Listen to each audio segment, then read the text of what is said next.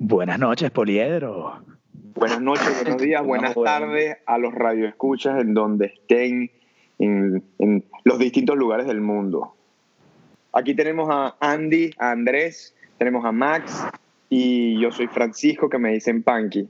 Y vamos a hacer una continuación de nuestro primer podcast em, de más o menos el mismo tema. Vamos a seguir hablando de la, de la, del libro 12 reglas para vivir de Jordan Peterson. Comencemos ahorita por hablar de, de qué escuchamos nosotros de, de nuestra gente querida sobre el primer podcast. ¿Quién quiere comenzar? Vale, puedo comenzar yo. Eh, lo primero, si hay alguien reincidiendo, en verdad agradezco muchísimo que se hayan tomado el tiempo de escucharlo. O sea, no lo doy por sentado, me parece mega valioso que alguien tome, qué sé yo, una hora de su tiempo para escucharlo. Lo, lo agradezco muchísimo. Eh, tres cosas que rescaté del feedback. Primero, les gustó mucho la temática, o sea, es algo que la gente, con lo que la gente se siente identificada. Eh, también les gusta que toquemos temas como complicados o que pueden ser vistos como tabú con esta naturalidad. Eh, eso por lo positivo, por lo negativo, que decimos muchas muletillas, que lo hicimos, digamos, demasiado informal. Y entonces tenemos que, que mejorar esa parte un poquito. Y lo último, la longitud, que es un tema complejo pero que por mi parte, son los podcasts que yo escucho y que me gustan, tratan ideas complicadas y discutir una idea complicada donde cada quien pueda exponer su, su punto bien, me parece que menos de 45 minutos es, muy difícil. Entonces, que sepan que si han escuchado este podcast, eh, probablemente dure de nuevo entre 45 minutos y una hora. Eso por mi lado. Los de, de la buena longitud, aquí somos Punk y yo, la tuya es regularcito, o sea, tipo normal. Pero no es la flecha del indio ah, Eso, es lo bueno de, hacer chistes con, con, el internet lento aquí en Venezuela, que es chéverísimo. como cinco minutos de reírse. Puedes reaccionar súper rápido. Los comebacks. Correcto. Mira, yo, el, toca tu, eh, Max, dale tú a mí también, la gente que, que me escribió chévere, este, me, me, me, regañaron mucho por las groserías, voy a hacer un intento eh, esta vez de hablar mejor, eh, pero sí eso que Andy dice, pues que hablamos de, estos temas con total naturalidad y, y, bueno, nada, es ese tema que somos tres amigos, nos tenemos muchísima confianza, nos venimos conociendo desde hace yo más de 15 años y, y eh, disfruten nuestros comentarios eh, de Panky y Andrés muy inteligentes y los míos eh, ah, sí. sí.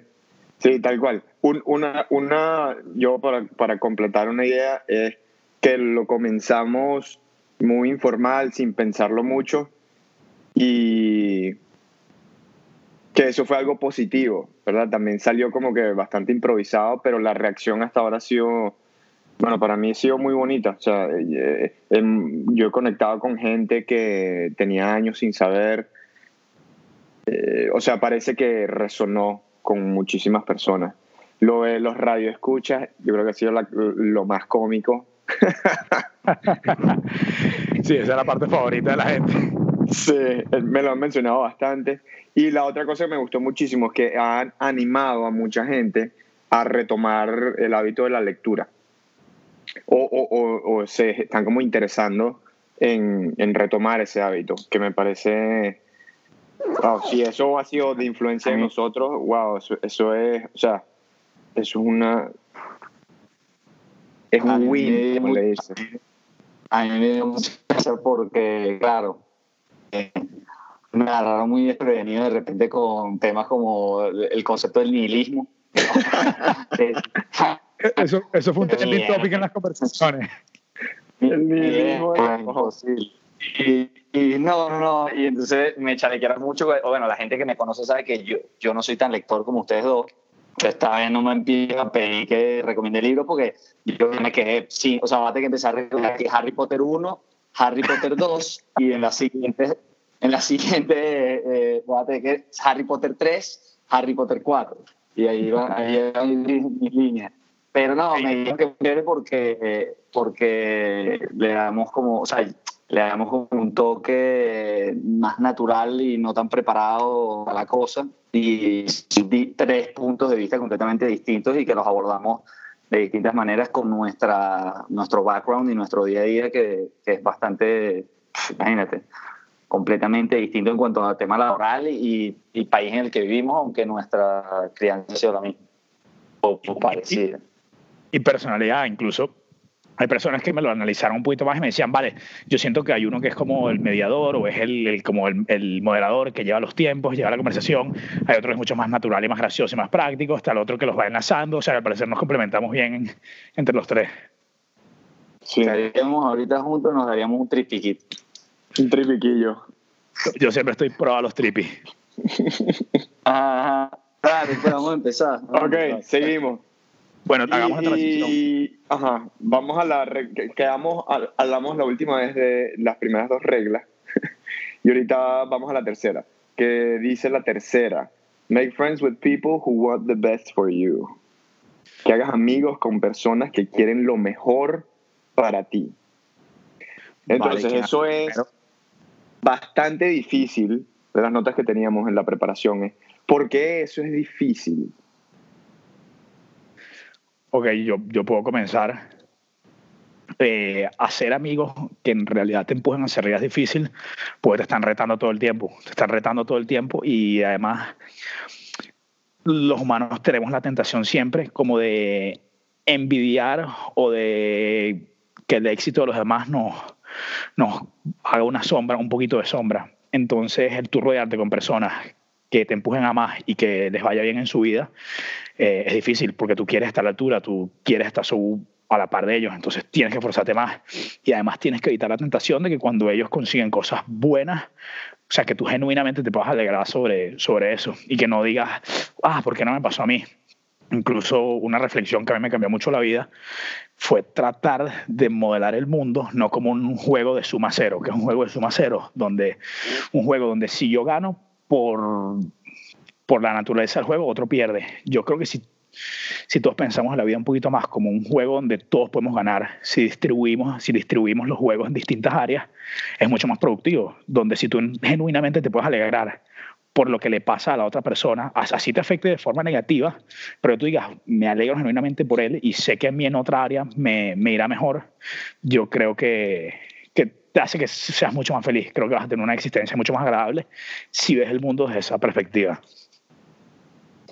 Sí, ahí es importante eso que tú, que tú dices, el autor también lo dice, que es súper difícil, que es que en verdad suena que es fácil hacerse amigo de gente que le va mejor o que quiere mejor para ellos mismos, pero en verdad el autor te lo dice, mira, no, nada que ver, es mucho más difícil, porque es más fácil ser eh, cola de ratón que cabeza de león. O sea, es más fácil estar con gente que más bien tú eres el que mejor le va y el, y el que más echa para adelante y el que no tiene ningún vicio y el que tal. Y, y sentirte todo el tiempo bien contigo mismo porque estás entre un grupo de gente que eh, no, es, no, no, está tan bien como tú cuando en verdad, este, coño, cuando estás con gente que todos los horarios te está todo el, todo el tiempo pushing verga, es, es, cansa, o sea, es, es, demanding y no es tan fácil, pero uno tiene que buscar eso en verdad, o sea, tratar de ver cómo hace para conseguir ese tipo de amistad y ese tipo de relaciones que son las que en verdad te van a llegar a mejorarte. Pues. 100%. Y, y de, que han dicho ustedes, yo tengo esta idea del distanciamiento y puedo contar una, histori una historieta. En un momento yo conocí eh, a través del trabajo a una señora que respeto muchísimo, o sea, eh, como aquí le dicen como una figura de mentor. Y yo me empecé a reunir con ella bastante y hablamos cosas de la vida. En verdad fue como que una relación laboral al principio, ¿sabes? Desde que me, me un poquito de, de, cómo manejar, como el mundo corporativo, eh, cómo pensar, cómo quieres que desarrolle tu carrera de la mejor manera. Y después eso empezó, empezamos a hablar de la vida y tuvimos una, una buena, o sea, muy buena como química y relación. Y me recuerdo, o recuerdo, que en una de esas, ella me, eh, me empezó a preguntar por en el momento mi novia. Y Y me empezó como que a empujar muchísimo. Me dijo, como que mira, tú eres, o sea, tienes como que mucha pasión de todas las cosas que hablas, de todos tus intereses, transmite muchísima como que pasión. Pero ahorita que empezamos a hablar de tu novio y qué sé yo, que en ese momento estaba teniendo como que problemas, qué sé yo, me dijo como que yo no veo esa pasión ahí y no quiero que te vayas a meter un coñazo. Y me empezó como que a, a, a, invitar como que, mira, métele el ojo a esto porque te estás haciendo el huevón. Y me acuerdo habla que... De estas vainas, habla de estas vainas porque mía no habla español, ¿no? Bien, bien bonito. No. Está blindado por la Ay, barrera idiomática. No, no, no, te estoy, te estoy jodiendo. Sigue con tu vaina de esta ting, ajá. Pero, pero sí, o sea, esas personas que te empujan muchísimo. Después yo pasé como seis o siete meses sin hablar con, e- con, con, con esta mentora. Porque sé que me iba a sacar el tema de la vaina y no, o sea, sé que me iba a empujar y yo como que, coño, no, no, ¿sabes? Tenía como, le agarré como que miedo a hablar con ella. Pero justamente ese son el tipo de personas a las que uno se beneficia muchísimo de tenerlas cerca. A mí me pasa mucho con mi hermano Miguel, burda. Es una persona que me, me lleva muchísimo a eso, como que a autoevaluarme todo el tiempo, a ver dónde, qué estoy haciendo bien, qué no estoy haciendo bien. Además, él se da cuenta muy rápidamente las cosas que no estoy haciendo bien. eh, y porque, eh, bueno, él, eh, él es además con, sobre todo con temas laborales, un carajo workaholic y, y nada, es- tengo ese mismo feeling que estás teniendo tú. Pero otra cosa que yo quería tocar, eh, ahorita que tú hablaste sobre tu otra relación, este, es qué difícil es eso con el tema pareja, porque con amistad, de repente, bueno, tú puedes querer lo, mejor para tu amigo y medianamente te afecta, pero no te afecta tanto. Pero en tema pareja hay cosas y sobre todo yo siento eso mucho con las mujeres, eh, con uno que tiene como una necesidad de pasar contigo, de hacer planes contigo y de repente eso te puede eh, quitar a ti tiempo para otras cosas que te pueden hacer crecer. Y si en verdad ella o, o- o él para ella, X en cualquiera de los dos casos, quieres lo mejor para la otra persona, tú por mucho que quieres pasar tiempo con ella o estar, tienes que dejar que también crezca en sus otras áreas. Y este tema, me encantaría que ustedes me cuenten cómo les ha ido, eh, pero es eso, desear realmente lo mejor para tu pareja en todos los ámbitos, cuando en verdad esas cosas te afectan en tu día a día. pues. Uf, qué buen tema. Tema complejo. Max, Eh, Max, Max le está subiendo el nivel. Buena preparación, déjame decirte. Marico, Sí, sí, sí. esto es completamente improvisado, quiero que sepa. O sea, se me ocurrió. Yo no tengo nada notas. preparado. Mi radio escucha, mi radio escucha lo saben. Me leí tu resumen y, y escuché alguna de las vainas de... Mi radio escucha fieles lo saben que un improvisador. Le subimos el nivel a esto. Eh, vale, yo podría comenzar con este tema de mi experiencia. A mí no me gusta generalizar, eh, pero sí he visto que las mujeres en temas de pareja, ellas van a demandar la mayor cantidad de tiempo que puedan de ti, eh, sentimental, de compartir, de lo que sea. Y a mí me ha costado mucho, por lo que comenté la vez pasada, yo soy una persona muy orientada a mí, de vez en cuando soy un poco egoísta. Eh, me ha costado mucho llevar eso porque a veces sienten que las alejo o que estoy demasiado metido en mis cosas y yo en lo particular tengo una dificultad con eso. Es algo que, que he tratado con comunicación y honestidad. Eh, siento que en ese sentido tu pareja, cada uno tiene como una cuerda que van jalando mutuamente y, y a mí, a mí me ha costado muchísimo encontrar ese punto medio donde los dos estamos lo suficientemente contentos. Incluso por eso yo creo que yo necesito a mi lado una persona que también tenga sus metas, que tenga su independencia, que esté, que esté muy bien consigo misma, porque si no la relación se me derrumba como poco a poco, ¿sabes? Siento que a veces la veo más como un freno o como... Es que suena muy fuerte así como un freno, pero lo veo como, como más que empujarme, de repente me está atando un poquito y, Ujú. y eso genera emociones negativas eventualmente.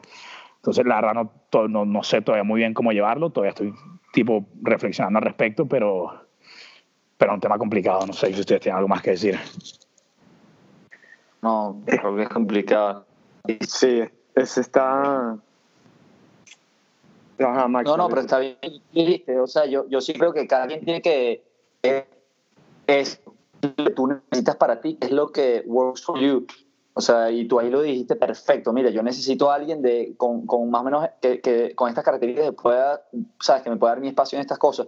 Yo, Panky, creo que puede hablar todavía más en cuanto a eso. Panky, eh, yo, bueno, por lo que conozco, es una persona que necesita su, o sea, un, un, espacio para él muy, muy personal y, y, es un espacio importante, no es que es una tontería, o sea, necesita bastante tiempo para estar él con él mismo. Yo de repente no, no soy tan así, pero sí me doy cuenta que hay momentos en los que, mira, yo más bien me pasa lo contrario, yo tiendo a de repente dejarme llevar y es como que ya va, ya va, ya va, ya va, ya. O sea, necesito, o sea, estoy descuidando otras aristas en mi vida que, que, que si las, que, que no las puedo descuidar porque se me va, bueno, me pasó en mi primera relación mucho, que pasaba demasiado tiempo eh, hangueando, era un chamito, obviamente, y no pasa nada, está buenísimo, y que excelente, este, de repente había momentos en los que pasaba mucho tiempo, perdiendo tiempo, no haciendo cosas productivas o que me llenaran a mí en otros ámbitos de, de, mi vida. Ya, y sí, importante. Yo, Ajá, di, tu panqui, sorry. no, no, termina y yo, yo quiero aportar algo al final, pero dale, sigue, sigue con la idea. Vale, aquí creo que lo más importante o el, el punto para mí a trabajar es cómo comunicar esto de una forma delicada, articularlo bien, para que tu pareja lo entienda, no se lo tome como algo negativo, no, no, no se resienta en esos momentos y, y puedas tener una relación sana. Porque... Claro, pero yo lo que creo, o sea, está bien, todo lo que estamos diciendo, pero creo que nos fuimos mucho hacia el tema de, del tiempo, cuando en verdad hay otras cosas, o sea, por ejemplo, ¿Qué pasa si a tu pareja, eh, que lo mejor que le puede pasar a tu pareja en cuanto a carrera es que le salga un trabajo en otro país? O sea, ¿cómo tú te puedes sentir genuinamente feo? O sea, son, son problemas difíciles. ¿Cómo te puedes, en verdad, cómo tú puedes desear, si tú quieres tanto a esa persona y quieres estar con ella, cómo puedes desear lo mejor para ella? O sea, ¿qué es lo mejor para ella si, o para él? ¿De verdad desear que le salga su broma en otro lado es difícil. O sea, perro, yo, son O sea, si eso significa algo negativo para ti, pero es algo positivo para la otra persona. Positivo para él. Correcto. No sé qué opinas tú, Panky. ¿Perdón? No sé qué opinas tú. Sí, es, es complicado. O sea, yo, yo no yo, no, yo tampoco he encontrado este balance, pero, pero de lo que han dicho ustedes dos, eh, ¿cómo puedes tú comunicar y asegurarte que estás recibiendo eh, como que lo que tú necesitas? Y cómo tú te aseguras de que tú le des a la otra persona lo que él o ella necesita es como que ese balance. Pero en, en, aunque sea este año, uno de los grandes consejos que he recibido es que en temas de relaciones, em, uno tiene que poner primero el filtro como... Muchas veces te lo dicen, mira, tú tienes que ser egoísta en esto, que significa que tú pones, te pones a ti primero te aseguras que tienes tus necesidades cubiertas y que puedes comunicar tus necesidades. Eso, por ejemplo, la parte de la comunicación que Andrés estaba hablando, yo he sido muy malo y creo que soy muy malo en eso. Eh, no sé qué es, o sea, no, no, puedo verbalizar, es, mira, quisiera que hagas esto por mí o, o, esto me, me, hace sentir querido y amado, etcétera, etcétera. Como que va siendo bastante específico. Y el punto que yo quería mostrar es el libro de los cinco lenguajes de amor. Yo se los mandé a ustedes dos. Sí, brother. O sea, la idea, la idea me flipó. O sea, me encantó. Dije, ¿por qué no descubrí esto hace 10 años? Tú me lo tuvieron que enseñar en el colegio. Ajá. Y, y, la idea de ese libro, para las personas que no saben, es que hay cinco lenguajes de amor. Uno, perdón, uno que es eh, palabras de afirmación, actos de servicio, eh, dar o recibir regalos, eh, como que quality time, que es tiempo de calidad, que yo creo que eso es lo que ustedes se han referido mucho que en general sus parejas en algún momento como que demandan bastante. Y la última es el contacto físico.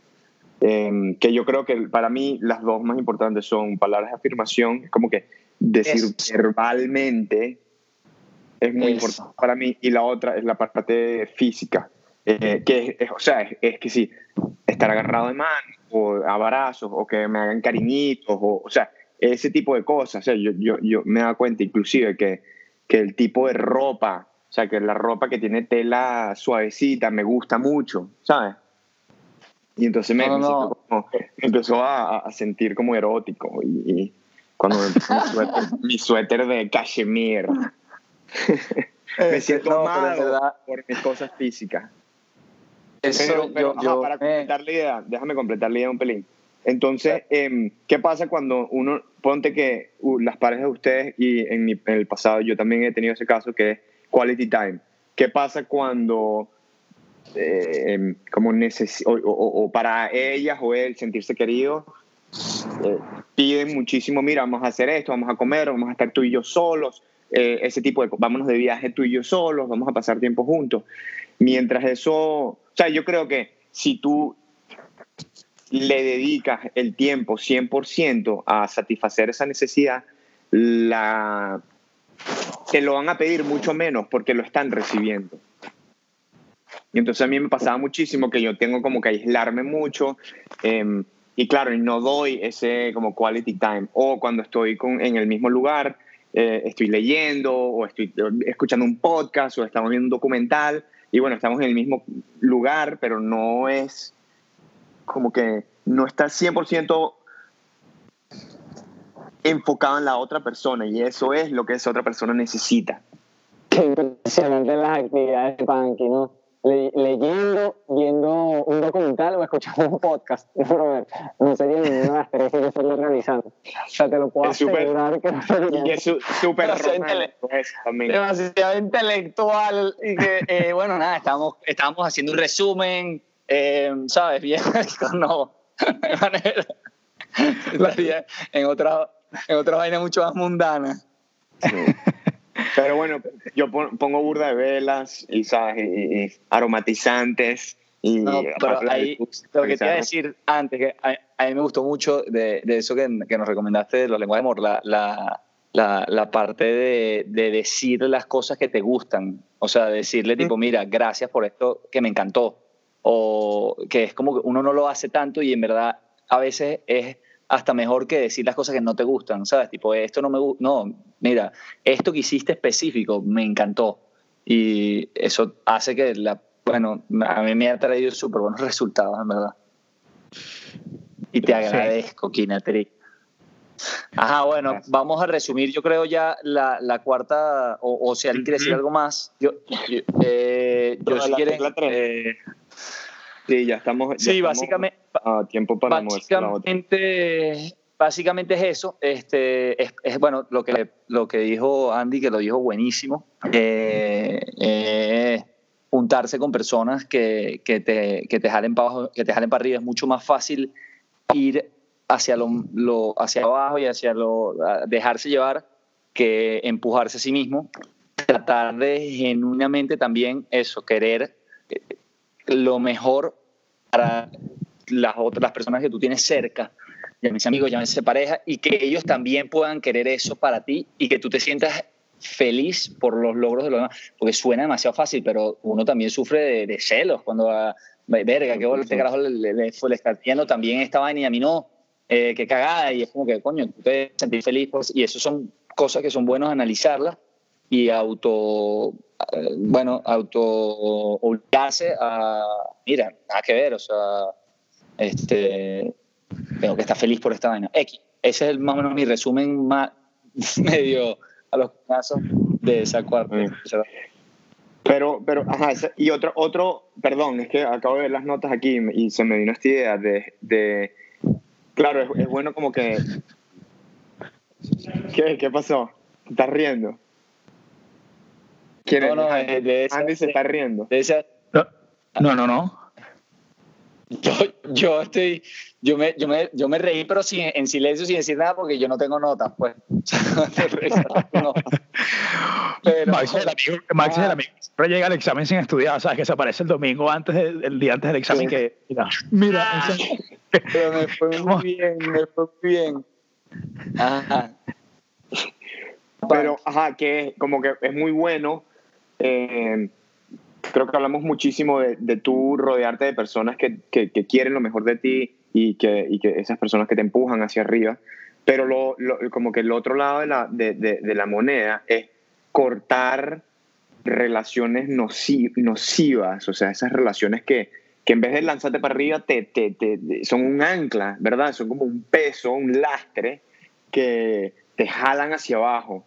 Y una de las cosas que él decía que era, es más, es más fácil quedarse en una relación de estas como destructivas que hacer todo el esfuerzo de, mira, confrontar o pensar cuáles son las cosas de que, que, em, que te están haciendo daño y, y, confrontar a esa persona y capaz eso, eso hay un riesgo, bueno, que, la amistad se va a perder o que la relación con esa persona se va a perder que a mí me pasa eso muchísimo, o sea, me, me da muchísimo miedo esa parte de la decirle a, alguien cercano, en que sea gente del trabajo, como que mira, esto eh, me afectó negativamente. Y, tener como que esa confrontación es, es, muy, es muy difícil.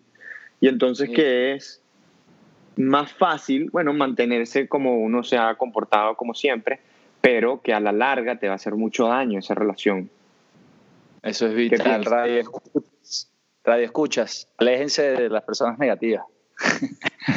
no, yo, yo pienso como, tú, ahí el, ahí el autor habla de, de algo súper eh, que, yo les quería comentar a ustedes, que cuando tú te mudas del país, o sea, cuando te vas de tu, de tu hometown, ni siquiera tiene que ser país, o sea, en Estados Unidos pasa mucho y él habla de él, cuando él se va de su ciudad natal, este que, tiene como que una oportunidad de hacer otra vez amistades en base a, ya lo que quieres en, tu vida y a tus gustos y a tus autos. Y ahí ustedes dos pueden hablar mucho de eso porque, bueno, eh, ustedes dos se fueron, yo sigo aquí y, el, y el seguir aquí hace que, bueno, de repente hay cosas que te amarran a gente que no necesariamente, pero que, que te jalan tanto para arriba como tú quisieras, pero eh, hay muchos temas que te amarran por, por, bueno, por desde pequeño o, familia o lo que sea que ustedes allá tienen esa oportunidad de decir, mira, quiero irme por aquí, quiero este tipo de amistades. Entonces, bueno, claro, obviamente en Madrid de repente no tanto que tienes una comunidad de venezolanos que es más de la que hay aquí, pero aquí en Portland, imagino que sí. Saben que yo tengo una historia sobre esto, no es mía, es de un amigo, pero creo sí, sí, sí, sí. Es de un primo. primo de... no nos primo de un amigo. Mire, la, la, historia es la siguiente. Este, este chamo, él se fue a estudiar a la universidad en Kentucky, básicamente no había nadie conocido. Él vivió toda su vida en Venezuela, digamos que tuvo su burbuja, su círculo social, y él me dice, fue la primera vez en mi vida que en realidad estuve solo y que no está el condicionamiento de que los demás, porque las relaciones son así, los demás te como imponen ciertas cositas que a ellos les gustan o les vayan bien y tú las aceptas porque así funciona una dinámica social. Se me fue el primer momento en donde en realidad yo estuve solo y tuve que articular bien, vale, qué en realidad es lo que me gusta y qué es lo que no, qué cosas hacía por contexto social y qué cosas hacía por mí mismo y también a aprender a divertirte tú sin tanta gente. Entonces, ese proceso de individualización o, ese encuentro con la soledad, para mí aporta muchísimo. O sea, todos lo hemos tenido en distintas formas, en distintas presentaciones, pero este ejemplo de él me, me parece perfecto. O sea, e, e, ese encuentro repentino con estar solo y decir, vale, ahora sí tengo que yo articular mi vida a mis propios términos. A mí me parece que eso aporta muchísimo valor e incluso, claro, nosotros emigramos un poquito obligados, entre comillas, pero si yo llego a tener un hijo, yo trataría de empujarlo muchísimo que en algún momento de la universidad se vaya a otro país o a otra ciudad o donde sea y tenga ese encuentro, porque yo creo que ese encuentro sales hecho una persona mucho mejor y, y una persona mucho más auténtica. Sí, es un, es un reseteo. cuando tengas a Max, yo sí creo que lo deberías mandar a algún lado a estudiar algo. algo.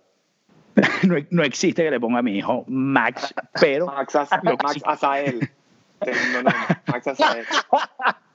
Lo, lo que sí, lo que sí espero es tener un hijo varón, porque yo sé que yo con una hija mujer, o sea, va a ser horrible. O sea, no, no, no sé cómo lo manejaría. Sí. No, Yo creo no, que te no. haría mucho bien tener una hija, Andy. Te, te daría tú- bastante tú- crecimiento. que- eso, eso, escúchame, eso es una, eso es una, marico, es una mentalidad, eso es porque no has tenido tanto de repente contacto, marico. Yo tengo, eh, bueno, 10 sobrinos ya y te digo que las niñas con los papás es una, es un feeling que, bueno, te lo digo con mis hermanos y conmigo también, con los tíos, o sea, una cosa de adoración, son mucho más cariñosas, es delicioso, o sea, es una, yo más bien al revés, yo no, yo tengo que tener hijos y no voy a parar hasta que no tenga por lo menos una hija.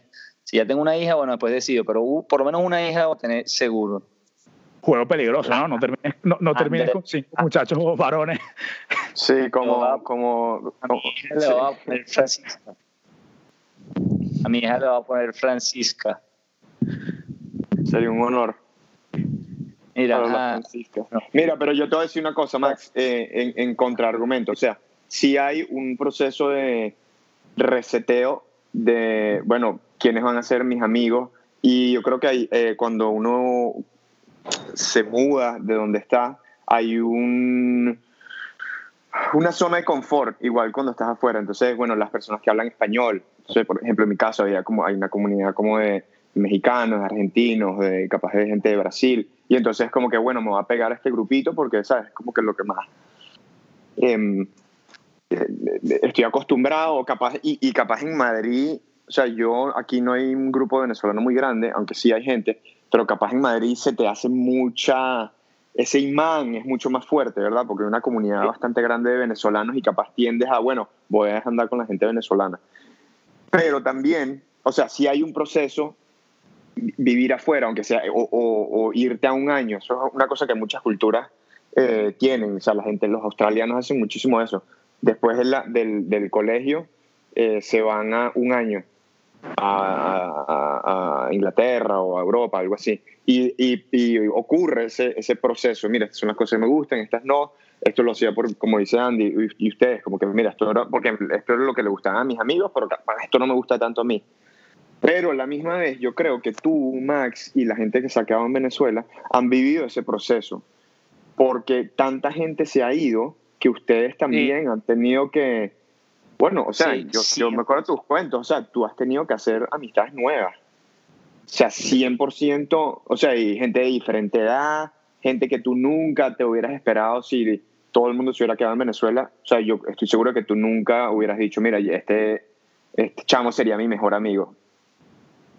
No, no, 100%, tienes toda la razón. A- a- a- y además, este, te toca bueno, abrirte a otras cosas y a mí me pareció, bueno, yo, te lo- yo creo que te lo comenté, me pareció una parte bien chévere de, de estar aquí eh, en esa época tan chimba, eh, pero que te obliga a eso y después te das cuenta que conoces una gente que es espectacular y descubres cosas de ti mismo que, que no sabías el, bueno, como todo, uno cuando se abre a cambios y a eso, a, a obligarte a, a- tener que salir de tu zona de confort, eh, de repente, bueno, eh, creces en, en muchos ámbitos y descubres cosas de ti mismo que son chéveres. Ah, para mí fue una maravilla, o sea, yo estoy súper feliz con eso y tengo un círculo social ahorita mucho más amplio y, y- y variado y chéverísimo y de gente que que sí me jala para arriba. O sea, yo estoy bien feliz con eso.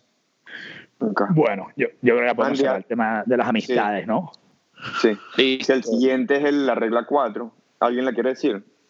Ok, puedo decir esta yo porque literal es mi regla favorita. Ok. Vale, esta regla se trata, compárate con quien eras ayer y no con los demás. Eh, esa regla, él, bueno, en, en esa regla, él comenta que los humanos eh, constantemente nos estamos comparando con los demás y que en el mundo moderno se ha empeorado infinitamente por el mundo conectado, redes sociales, Instagram, todo lo que ya nosotros sabemos y que eso tiene una serie de consecuencias negativísimas.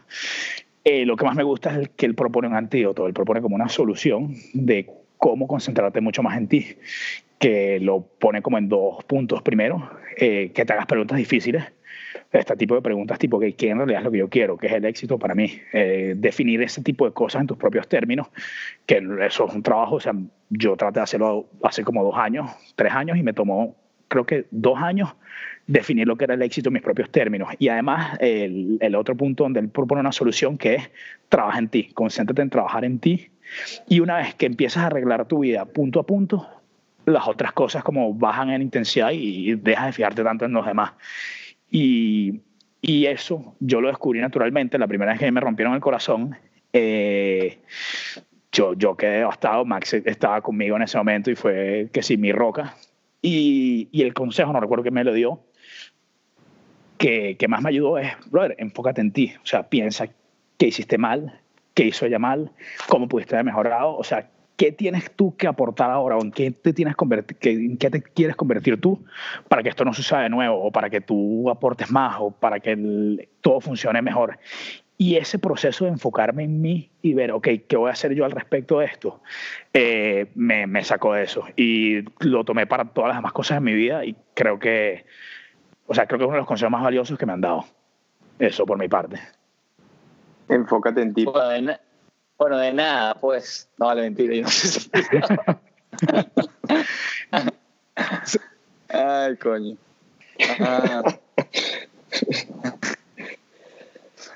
No, en verdad, esta regla. yo creo que esto merece un abrazo virtual. Yo creo que ahí hubo un momento, un momento de amor, de amistad. Sí, mm. debería haber un emoji que sea un abrazo virtual. Abrazo virtual. Mira, este... se quieren, díganse que se quieren. Te quiero. Te quiero, te quiero mucho. Te quiero mucho, Dandy. Mira, hoy una, hoy una broma. Imagínate, una broma. Ya yo estoy pidiendo mi grosería. Ajá. Este, recorcholis, no hombre.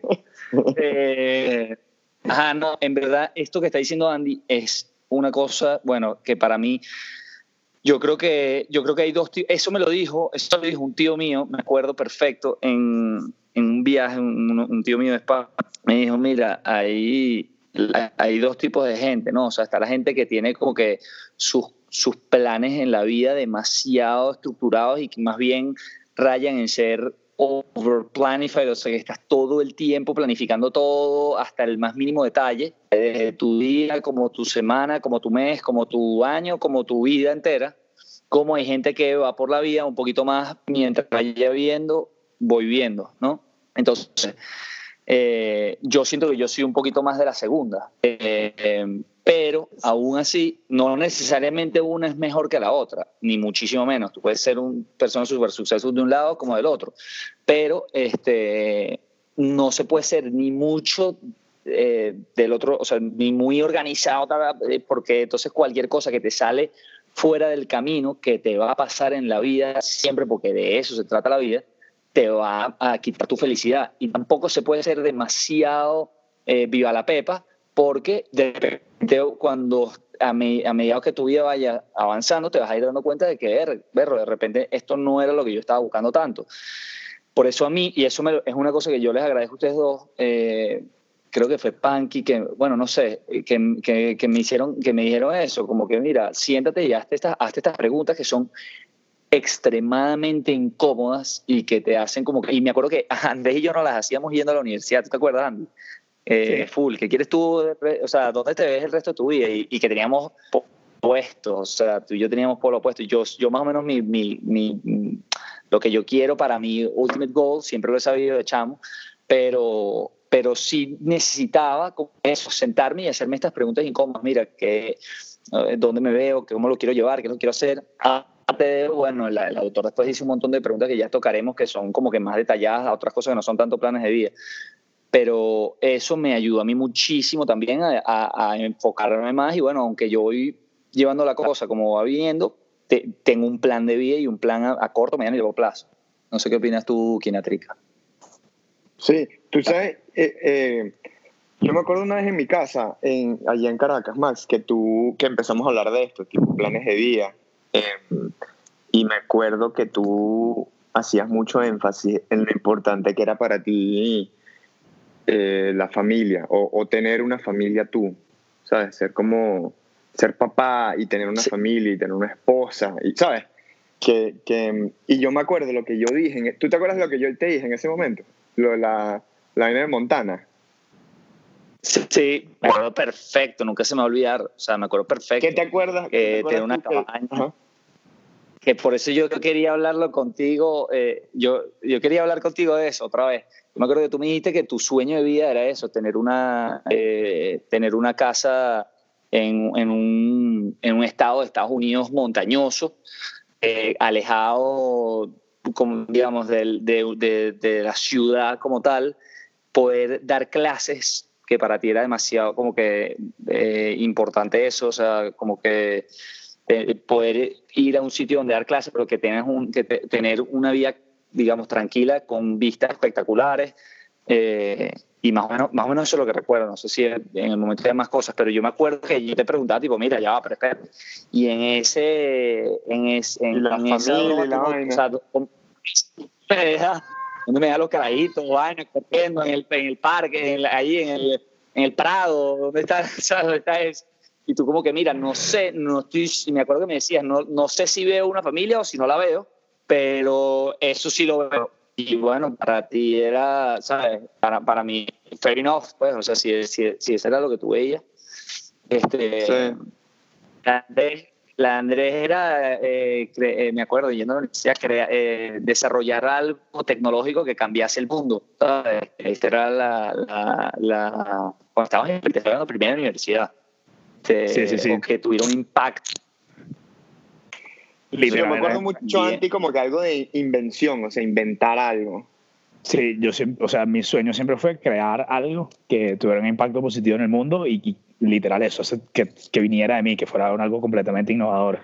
Siempre todo geek, todo gallo, todo raro. Pero por ahora no lo he logrado, muchachos, por si alguien se lo está preguntando. Espero que pronto. Pero no, Ninguno ha logrado nada. Ninguno ha logrado nada relajado.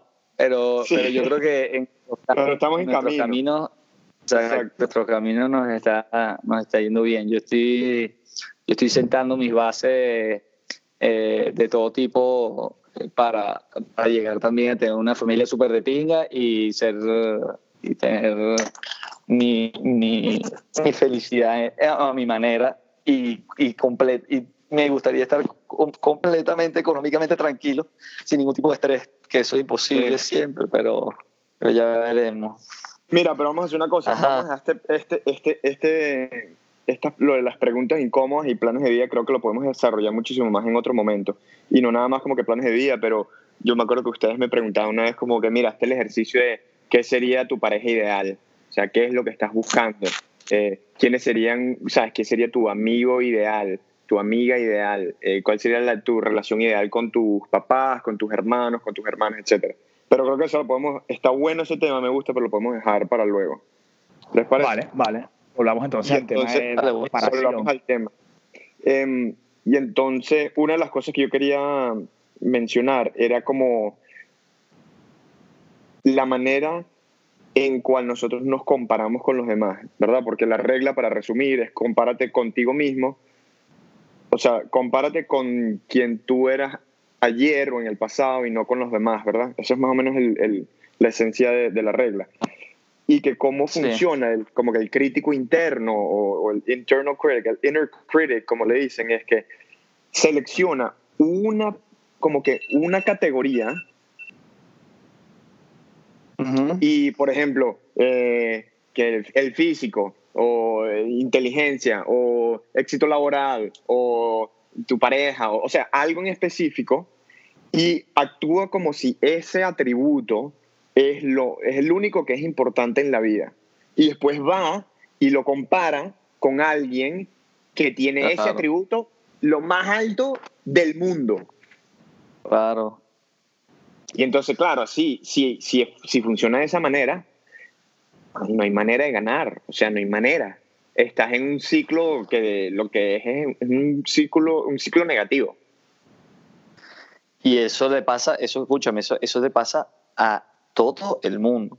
O sea, y sobre todo con lo que tú más aspiras en la vida. La gente que aspira, la gente que es artista o que aspira fama, tú te vas a medir con eh, el artista más famoso y de repente lo que dice, de repente ese carajo tiene una vida infeliz en todos sus otros aspectos y y tú simplemente estás envidioso de eso cuando en verdad tu vida en todos los aspectos es mejor, o por lo menos a mí me pasa con la plata. O sea, yo, yo estoy, bueno, full pendiente de esa vaina. Y usted, tú hablaste de todas otras cosas que de repente son chéveres, pero yo estoy muy pendiente del tema de dinero, entonces estoy pendiente de, eh, de cómo hacer, y de repente la gente que tiene más plata o que le va mejor económicamente no necesariamente son más felices que yo, ¿entiendes? Que, bueno, eh, eh, tengo otros aspectos en mi vida en los cuales estoy mucho mejor que esa otra gente. Este, pero bueno. Yo, tengo, un par de puntitos que aportar. Eh, sobre lo que decías de, la, comparación, uno, uno, de los antídotos, una de las cosas que, que me gusta mucho es, el acto del agradecimiento. O sea, si tú en realidad cambias tu enfoque, y piensas más no en lo que deberías tener, sino en lo que tienes y te das cuenta cómo la vida podría ser mil veces peor en todas las aristas, o sea, literal, por, ejemplo, nosotros tuvimos un pseudocomunismo un horrible en Venezuela, puedes pensar, vale, ok, pero no nací en, qué sé yo, Siria, en un estado en guerra, y puedes hacer ese ejercicio en muchísimos, muchísimas formas y vas siempre vas a encontrar mucho más por lo que agradecer que, que por lo que envidiar. Otro punto eh, y esto viene con una recomendación de libro. Hay un libro que se llama Zero to One. Y la tesis de, del hombre, él es Peter Thiel, uno de los que fundó PayPal, es que el mundo o el sistema educativo eh, nos crió en un entorno competitivo donde todos debemos apuntar a las mismas cosas, donde todos competimos en las mismas categorías y, y eso a la larga es negativa. Entonces él invita a la gente a que, a que hagan cosas nuevas, a que en vez de enfocarte en crear un número X, por eso se llama Zero to One, que te enfoques en crear ese uno, en hacer algo distinto, en el éxito o en aportar con, en tus propios términos. Y, y, yo me siento muy identificado con eso. O sea, yo siento que si todos no nos enfocásemos en querer lo mismo o en apuntar las mismas cosas y nos tomáramos la molestia, que es difícil, de crear tu propia filosofía de vida o lo que tú quieres de la vida en tus propios términos, eh, la gente sufriría mucho menos. O sea, tú, tuvieras otro marco de referencia con el que alberías a la vida.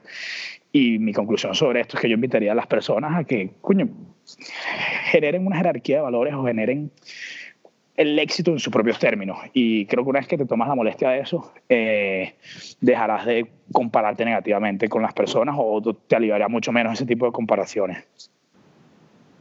Demasiado interesante lo que dijiste. Yo creo que para mí el consejo sería que, traten de, de, tampoco abandonar, o sea, tú obviamente te tienes que comparar, o sea, obviamente tú te tienes que comparar, es mentira que no lo vas a hacer y, es y porque eh, también es positivo. O sea, tú tienes que, yo por ejemplo, me comparo mucho con Miguel, mi hermano, en cuanto a temas laborales, con Martín, mi otro hermano con temas laborales también, con ustedes me comparo full en temas de crecimiento personal.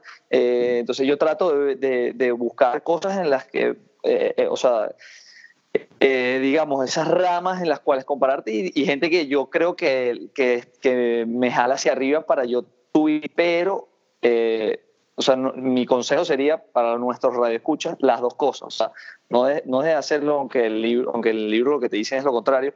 Y no, pero tampoco te enfrasques, o sea, tampoco entres dentro de ese ciclo negativo de estar constantemente infeliz porque tú solamente te comparas en una de las ramas que es para ti la más importante. No, pana. tienes que darte cuenta que tú eres un conjunto de cosas y que aunque te estés comparando con alguien en ese conjunto, bueno, chévere, este, eh, toma en cuenta todas las demás cosas. Y por último, eso también, compárate contigo si tú has crecido en ese ámbito. O sea, si tú en cuanto a tema eh, familiar has crecido y tienes, eh, bueno, estás mejor con tu familia, con tus papás, con tus hijos, con tus hermanos, bueno, chévere, ya mejoraste en cuanto a ese aspecto. Ah, que estás peor en cuanto a temas de ejercicio. Bueno, ya tú sabes que tienes que mejorar ese aspecto, pero no enfrascarse, pero yo sí creo que hay que compararse. O sea, yo, esa es mi opinión, pues. No, no, te la doy, te la doy, te la doy. O sea, hay, hay comparación negativa y positiva y la positiva es completamente necesaria. Yo en mi caso me estaba refiriendo a la negativa, que es como que, que ser constructiva. Estoy de acuerdo contigo, la comparación positiva es completamente necesaria y de acuerdo también con el punto donde hay una distribución de talentos y de cualidades y de etcétera. Y claro, si vas uno por uno comparándote, siempre vas a ser perdedor en algún punto. Así que. Claro. de acuerdo con todo. Todos ustedes cuando se comparan conmigo, marico, están jodidos en cualquier ámbito, están jodidos. joder. No, pero Andy, Andy y Max, gracias por compartir eso, lo de con quién te comparas tú en ciertos aspectos. Eh, pero Andy, ¿tú te comparas con alguien en, en- o, has, re- o has reconocido que, que te has dado cuenta que te comparas con alguien consistentemente en ciertas áreas?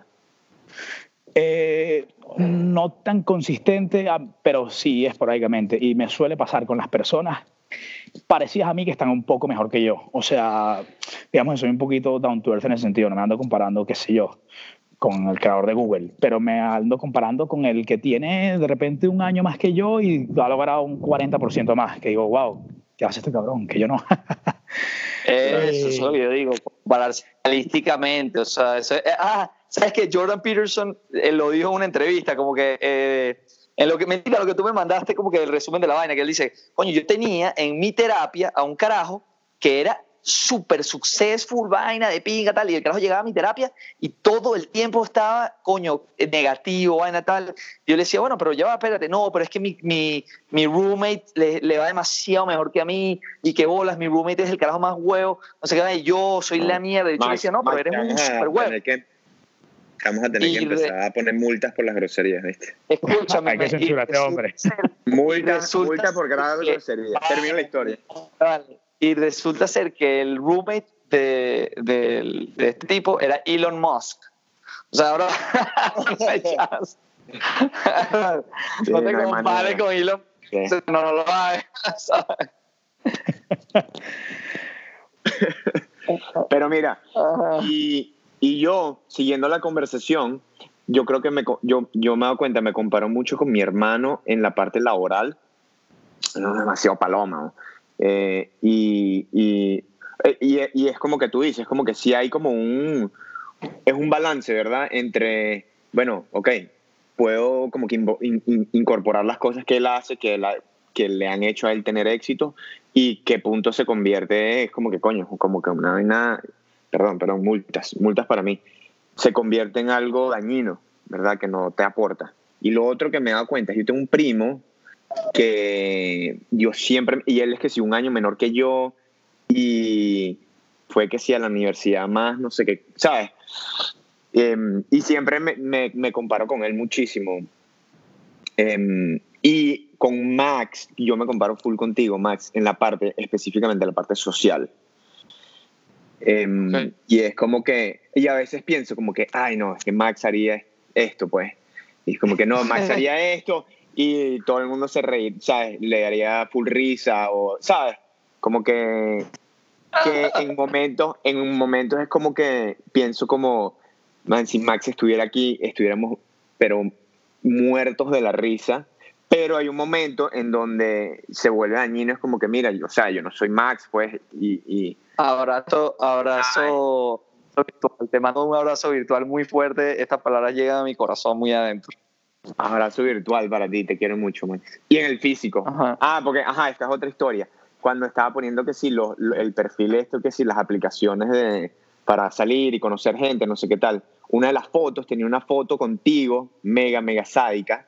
Y entonces yo se las enseñaba a mis amigas y decían, no, es que el, el Catire es muy guapo, te vas a ver mal, o sea, no, no pongas esa. Y yo como que, "Damn it, Fucking. Ok, Maximilian. Max, coño, no puede ser un pelo más feo. Que la- Y, y eso en el plano virtual. Qué, horri- qué horrible era salir con el desgraciado este. Es como, bueno, ya, Max obviamente tiene este mercado bien copado, déjame irme a otro mercado completamente distinto porque no tiene sentido esta pelea. Ryan, Ryan Gosling. O sea, cuando Max dice que no, bueno, yo me comparo, yo dije, bueno, obviamente se va a comparar con Ryan Gosling, o sea, no hay de otra. Claro, pues yo era muy astuto y me, me iba al otro mercado, el mercado de emergencia. Pero, pero. Mercado emergente. Los mercados potenciales. Es así, es así. Yo soy un Pero visionario. no, los, los radio escucha. Azael, Azael siempre, siempre fastidia a Max que, que. ¿Cómo es la joda que le tiene hasta que hable? ¿Cómo es? Ah, hasta que hable. El, el, levanta hasta que habla. Te da levanta hasta que habla. Como que bonito pero tonto. ¿Cómo es? No, no, no. Que, pedo. sucede, Escucha, esta historia es buenísima. La, Eh, de la, estoy- la de la moto. Claro, yo estoy llegando a la fábrica de Max en mi moto Ajá. y Max sale a abrirme. No me recuerdo por qué estábamos enredados y el punto es que, el punto es que quedó la moto sacando, sacando mi moto y nos estábamos yendo y tú venías en parrillero. Y yo saco la moto y la dejé como que, pues, pues, pues, o sea, para sacar la moto tengo que, es un portón que da a la, a la acera, o sea, yo, yo tengo que pasar por ahí, obviamente, pero en el momento que estábamos cerrando la- el portón, se veía como si estuviéramos parados en la mitad de la acera, que no lo estábamos, estábamos sacando la, la acera. Y una señora estaba caminando por la acera y, no, y no- me dice a mí, Andrés estaba volteado y la tipa me dice, una señora me dice, los motorizados se paran donde les da la, ustedes los motorizados se paran donde les da la gana. Una cosa así fue, ¿no, Andrés? Sí, pero, pero luego ella con- lo, lo mira como de arriba abajo, como con desdén y le dice, ah, bello pero bruto. Claro, porque, claro, yo, yo le respondo, yo el casco y le respondo algo, le digo, mire señora, yo estoy aquí sacando la moto, no la, o sea, no es que estoy parado en la mitad de la vía, me tengo que tal, y la señora me empezó como que a responder, y yo, le, y yo como que la corté y le dije, ya, ya, señora, ya, saben, estamos apurados, y la señora le dio tanta rechera, me vio y me dijo, me vio literal como dice Andrés, de arriba abajo y me dijo, yo pero bruto. Y a lo que a eso Andrés se cagó de la risa esa vaina y bueno, listo. Ya el carajo me lo, me- a- se lo dijo a todos estos huevones, a todos estos amigos nuestros, amigotes, puede editarlo de huevones. Y, y hasta él siempre me echa broma con eso. pues. Ah, Esa, esa frase queda para la posteridad. Eh, Bello pero bruto. Debería ser un hashtag. Pero no, no se dieron cuenta que Andrés trató de cambiar la historia. Dicho que sí, yo andaba con mi moto y no sé qué tal, y resulta andar de parrillero.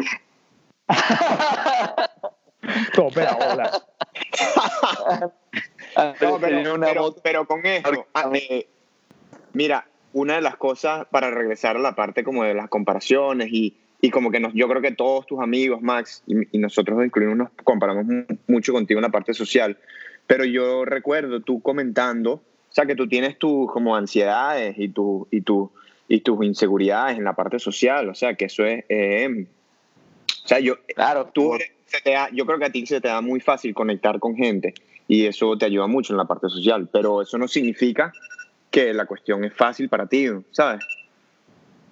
Claro, yo me acuerdo que yo lo, tú y yo lo comentábamos ahorita que hace nada, que lo hablamos, que tú me decías, mira, coño, yo de repente tengo momentos en los que salgo y no me siento cómodo, me siento inseguro, y yo te decía, mira, es que le pasa a todo el mundo, o sea, yo había veces que salía y, ah, está- tú estás en, ¿cómo se dice? Estás en como un estado de flow, que todo te sale perfecto, eh, hablas con cualquier chama y le caes buenísimo, hablas con cualquier persona y es lo máximo, tal, te sientes en, lo- en tu mejor momento.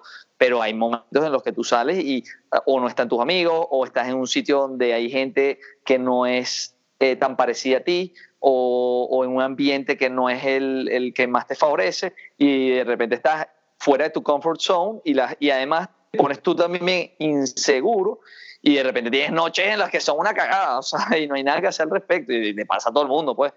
Este, pero lo que yo te recomendaba en esos momentos, que le recomiendo a nuestros radio escucha, es no pasa nada, o sea, si, tienes que estar claro que vas a tener noches, días, eh, eventos sociales, eventos de trabajo, reuniones en las cuales tú, como en la vida, como en todo, no vas a estar en tu mejor momento y simplemente tienes que saber que mira, no pasa nada, o sea, simplemente pase- pa- que pase este, es- este instante y ya después vendrán momentos en los cuales, bueno, sí, yo entré pues. Sí, y en esto, esto creo que podemos desarrollarlo muchísimo más después, así que lo vamos a, lo vamos a retomar en otro, en otro episodio. Vamos a Vamos hacer a los pensamientos de cierre. ¿Quién quiere comenzar? No, no, qué pensamiento de cierre. Otra vez vamos a hacer los pensamientos de cierre. Bueno, tú más pensamientos de cierre, pero a mí me gustan full los pensamientos de cierre. Sí. Día Bueno. tuyo, pues. Saltamos a Max. Me recuerdo que mi ex novia se burlaba de mí porque cada vez, que, cada vez que teníamos una discusión yo decía como, ajá, ¿cuál es la conclusión de esto? Y ella que si, bro, si tan cuadrado, no todo necesita una conclusión, robot de mierda. ¿Cuáles son los aprendizajes? Próximos pasos. Vale, nada, pensamientos de cierre por mi parte. Eh, me gustó mucho que la gente las animamos a leer y quiero reafirmar qué es lo positivo de leer, escuchar un podcast o este tipo de información. O sea, piensa en una persona que probablemente es una persona excepcional en un campo, pasa 20 años aprendiendo sobre algo, lo escribe en un libro y tú tienes la capacidad de aprender lo que esta persona o un overview, lo que él aprendió en 20 años en 200, 300 páginas. Me parece que eso es invaluable. Eso por un lado. Por, lo otro, eh, las cosas realmente valiosas y útiles en la vida suelen ser complicadas y suelen tomar tiempo y suelen ser difíciles. Entonces, a, animar a la gente que haga eso. Y en, en, estos planos de descubrirte a tú mismo, de estar cómodo, todo este tema de trabajar en ti, eh, este, en estos días escuché una frase que me gustó mucho, la digo en inglés para que no pierda por la traducción, y dice, You find what you need where you least want to look. Y quería cerrar con ese pensamiento, de no tener miedo a, a exponer. Eso es, eso es de Jung. Uf, la verdad, la verdad no lo recuerdo, lo tengo apuntado, luego, luego te, lo, te lo digo, pero esa, esa frase oh, me... Peterson, bueno, no sé, sí, me gusta. Y nada, eso por parte. Que dice que dijiste, y dice, mira, yo, yo eh, para, para cerrar, yo le diría a nuestros queridos radioescuchas, miren, tómense la molestia, ¿verdad?, de, de, de hacerse esas preguntas, es, o sea, háganlo, siéntanse y háganlo de verdad, qué es lo que quiero en corto, mediano, largo plazo y las preguntas incómodas que, de las cuales no hablamos tanto, pero ya hablaremos, es importante que lo hagan también. Y lo otro eh, es, una, es, una, es una broma que, eh, que, dice el, el libro en la cuarta regla, que dice que el día está compuesto de aproximadamente 500 pequeñas decisiones, ¿ok? 500 pequeñas decisiones y acciones este, todos los días. Entonces, elige unas dos o tres acciones en las cuales tú sabes que tú tienes de problemas o que te cuestan o que no eres fuerte y enfócate en esas todos los días. O sea, cada día llegue y mira, ¿qué voy a hacer yo hoy que de verdad a mí me, eh, No te estoy diciendo que cambies las 500 y que las 500 sean decisiones o acciones, no, pero por lo menos dos o tres que tú sabes que a ti te cuestan, hazlas bien. Ya, eso es todo. Espectacular. Me gusta. Me gusta. Y vamos a ampliar de eso sobre estas preguntas. Me gustaría que lo ampliemos para ser como que bastante específico qué tipo de pregunta, en qué ámbito. Creo que eso es un, es un ejercicio súper bueno. Sí, podemos, Por mi parte, un listado de preguntas que podemos dejarlo en las notas del podcast de hoy. Sí. Por mi parte, eh, para cerrar, tengo dos, dos puntos. Uno es inspirado por esta, por el, como el, el, feedback y las reacciones que hemos tenido de nuestros amigos que han escuchado el episodio, ha sido, no sé cómo es la palabra, pero, pero mm, estando como que tan lejos de cada uno, me he sentido que, que hemos reconectado muchísimo y, y me ha llenado de como no sé, me pone como que muy emotivo, eh, muy positivamente.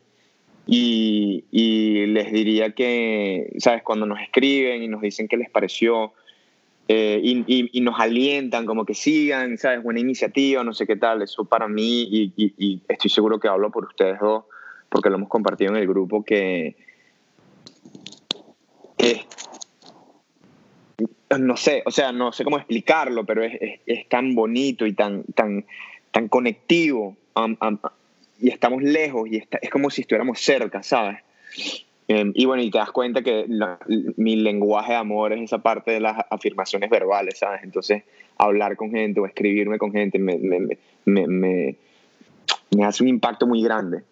Y parte de ese feedback han sido como que esto que hemos hablado, que hemos inspirado a la gente a re, agarrar de nuevo el hábito de la lectura.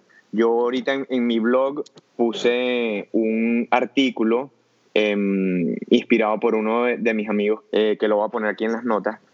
Ese es el primer punto. Y el segundo punto es la parte de la vulnerabilidad.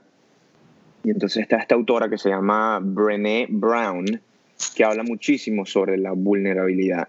Y yo creo que en, este, en estos dos episodios nos hemos abierto y les doy mucho mérito a ustedes por, por, por la valentía de, de, hablar temas delicados y compartir cosas personales. Y es en esos momentos en donde se crean estas conexiones como que más profundas. Así que a los radioescuchas les invito a... Hay, una frase de Jason Silva que me, la, escuché ayer en uno de sus, sus videos de Instagram que dice que estamos tan... Tenemos tanto miedo de mostrar las maneras en las cuales nosotros estamos somos vulnerables o, tenemos estas estas sí la palabra en inglés es como que we are we are so afraid to show the ways in which we are broken verdad bien sea por trauma o por inseguridades pero que justamente mientras más compartas eso más conexiones creas con tu gente cercana Espectacular. Creo que no hay mejor forma de cerrar esta sesión. Me encantó, la mataste, Panky, como siempre. Así que. Gracias, muchachos. Entonces yo retiro lo que dije.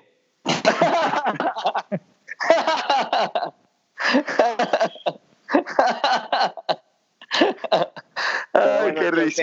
muchachos, ustedes, eh, abrazo virtual. Esto, cada vez que hacemos uno de esto y hablamos, ha sido tan, tan eh, espectacular y no sé, significa bastante para mí, quería decirles. igual para mí. Yo también. me emociona hacerlo, me llena de significado y es increíble. Así que abrazo virtual y les mando mucho amor. Abrazo, abrazo virtual. Ah. Espero vernos pronto. Estamos, en el camino. Estamos en el camino. Que se adelante. Chao, los escuchas, hey, abrazo virtual a los radioescuchas. También. Putito. virtual Gracias por escuchar.